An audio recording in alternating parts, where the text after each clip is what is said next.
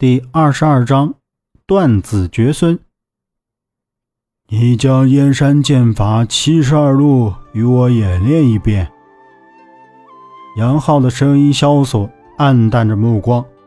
萧平浪敬重杨浩是一代剑圣，便找到一处空旷地，从头到尾的演练了一遍燕山剑法。哎，郝文轩传下来的燕山剑法。竟已败落如此。杨浩叹息一声，无奈的摇头。你虽打完了七十二路燕山剑法，但只是强识罢了，未能领悟到精髓。招式之间衔接不畅，达不到行云流水的地步。就从你第四招江上书烟与第五招剑花献佛来看。你只是用剑，而非御剑。你打完第四招后，接第八招烟柳翠丝试试。萧平浪运剑在手，发现确实没了刚才的那般生硬，招式之间连营不断，手腕也松劲不少。萧平浪心中大喜，枉我练剑这么多年，竟未尝到如此，难怪有时练剑气力不佳，身手缓慢下来。哎待我再试试。萧平浪一口气打完燕山剑法，但与第一次不同的是，他这一次不再以招式而用剑，而是随打随用，任意组合。这燕山剑法更显轻灵，妙妙！萧平浪大喜。杨浩道：“所谓剑法，在于行云流水。”随意而为这八个字，招式固然重要，但别被禁锢在招式里，随意而发更显致命。萧平浪聆听着杨浩的教导，心境上豁然开朗。门外那小子与你比试兵器，想必是长于器物。你若想取胜，须得出其不意，剑走偏锋即可。是前辈，晚辈这就出去了。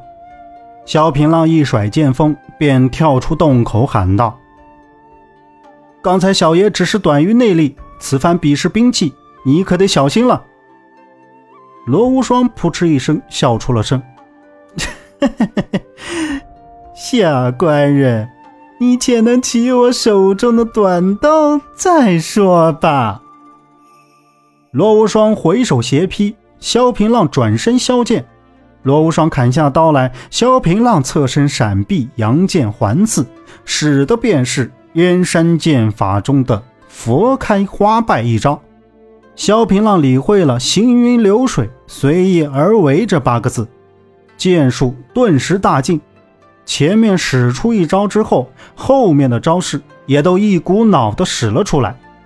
罗无双虽然短刀快。但仍难以敌得过萧平浪的妙招，眼看招架不住，便一刀打开萧平浪的剑，弃了刀，扼住了萧平浪的喉咙。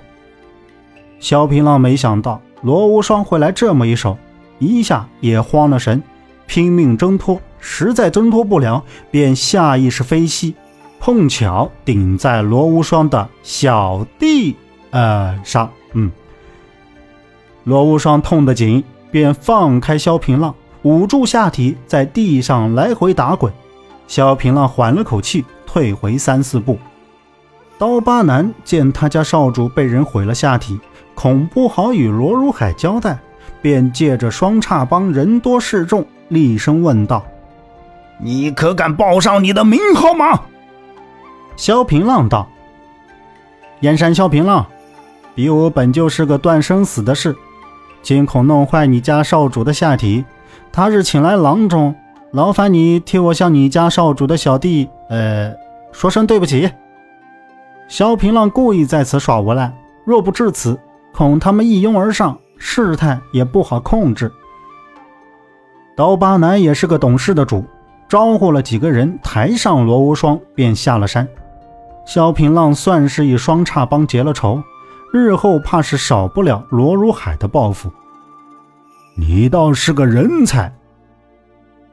杨浩从洞口走了出来，脸上竟挂了一丝笑意，虽然很淡，但徒增了不少亲和力。用剑一道，本在于一个奇字，招式固有，但奇招却不常见。杨浩缓慢的开口。岁月在他的脸上刻下了伤痕，他越想忘记，却仍是时时萦绕于心头，像影子一般难以割舍。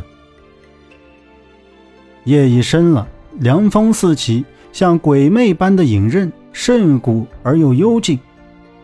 南宫子月静静地站在那儿，也不过来，只是远远地看着他。他眉头平坦，鼻骨高挑，月光从侧脸打过。铺上了一层银光，有些暗曲，但更显神秘。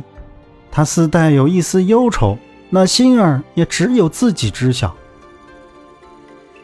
杀还是不杀？他一直在追问自己。可当他看到萧平浪那一刻，心儿便轻了起来。他偏移眼角，带着那份幽怨试下心头。杨浩看着南宫子月月下恍惚的模样。心中也是吃了一惊。莫不是前世的尘缘？这女子竟与婉儿有些神似，莫不真是婉儿？杨浩怔怔的走了过来。你芳名几何？南宫子月。哦。杨浩松下一口气来，不是他。呵呵，杨浩竟有些许宽心。杨浩心中的她，便是三十五年前风云榜排名第十三的苏龙独女苏婉。说到底，皆是因果。杨浩的眼里竟泛起了泪花，长吸一口气。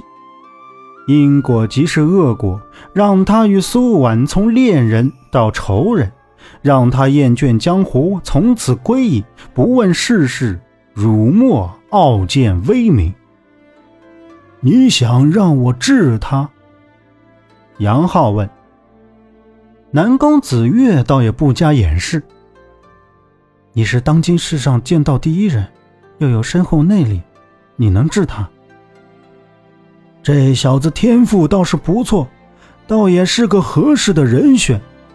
我怕再过几年便要入土，若是带着这一身功夫下土，也对不起仙人了。”小子，你愿学我武功吗？萧平浪大喜，当即跪下道：“师傅在上，受徒儿一拜。”慢！杨浩止住了萧平浪。我这人自由惯了，不爱收徒。且如今你归于燕山门下，叫我师傅恐怕不便。你仍是叫我前辈吧。萧平浪依着杨浩的意思拱手道：“是。”进来吧。杨浩道。萧平浪与南宫子月一同进入洞中。这虽是一个洞，但却有三个子洞。洞壁虽潮湿，沾满了青苔，但地下却是甚为干燥。果真是一冷一热，一阴一阳。自有玄机心妙。洞内虽无趣，但杨浩打理了不少野花，白的、红的、绿的、紫的，在跳跃的火光中更显灵动，像是一个个绮丽风姿的仙女，可远观而不可亵玩焉。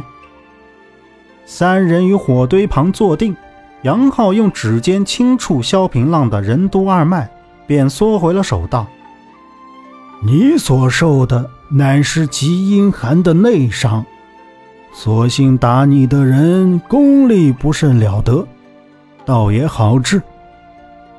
萧平浪虽不怕死，但既有生的希望，心里还是有股暖流涌动，感觉灵魂怕是兴奋的出窍。伤病永远是一个隐患，即使你心里暗示不甚在乎，但在本能里。却是时时在意。杨浩的这席话，算是解开了萧平浪的心病，同时也让南宫子月松下口气来。我教你段口诀，你得记熟。听好，我只讲一遍。大道之行，在于丹田，或沉心，或凝骨，周气悬于阴阳，变化之于游表，生死可显照彰，不谋而行，气自同；不约而忧，民思气。本集播讲完毕，感谢您的收听。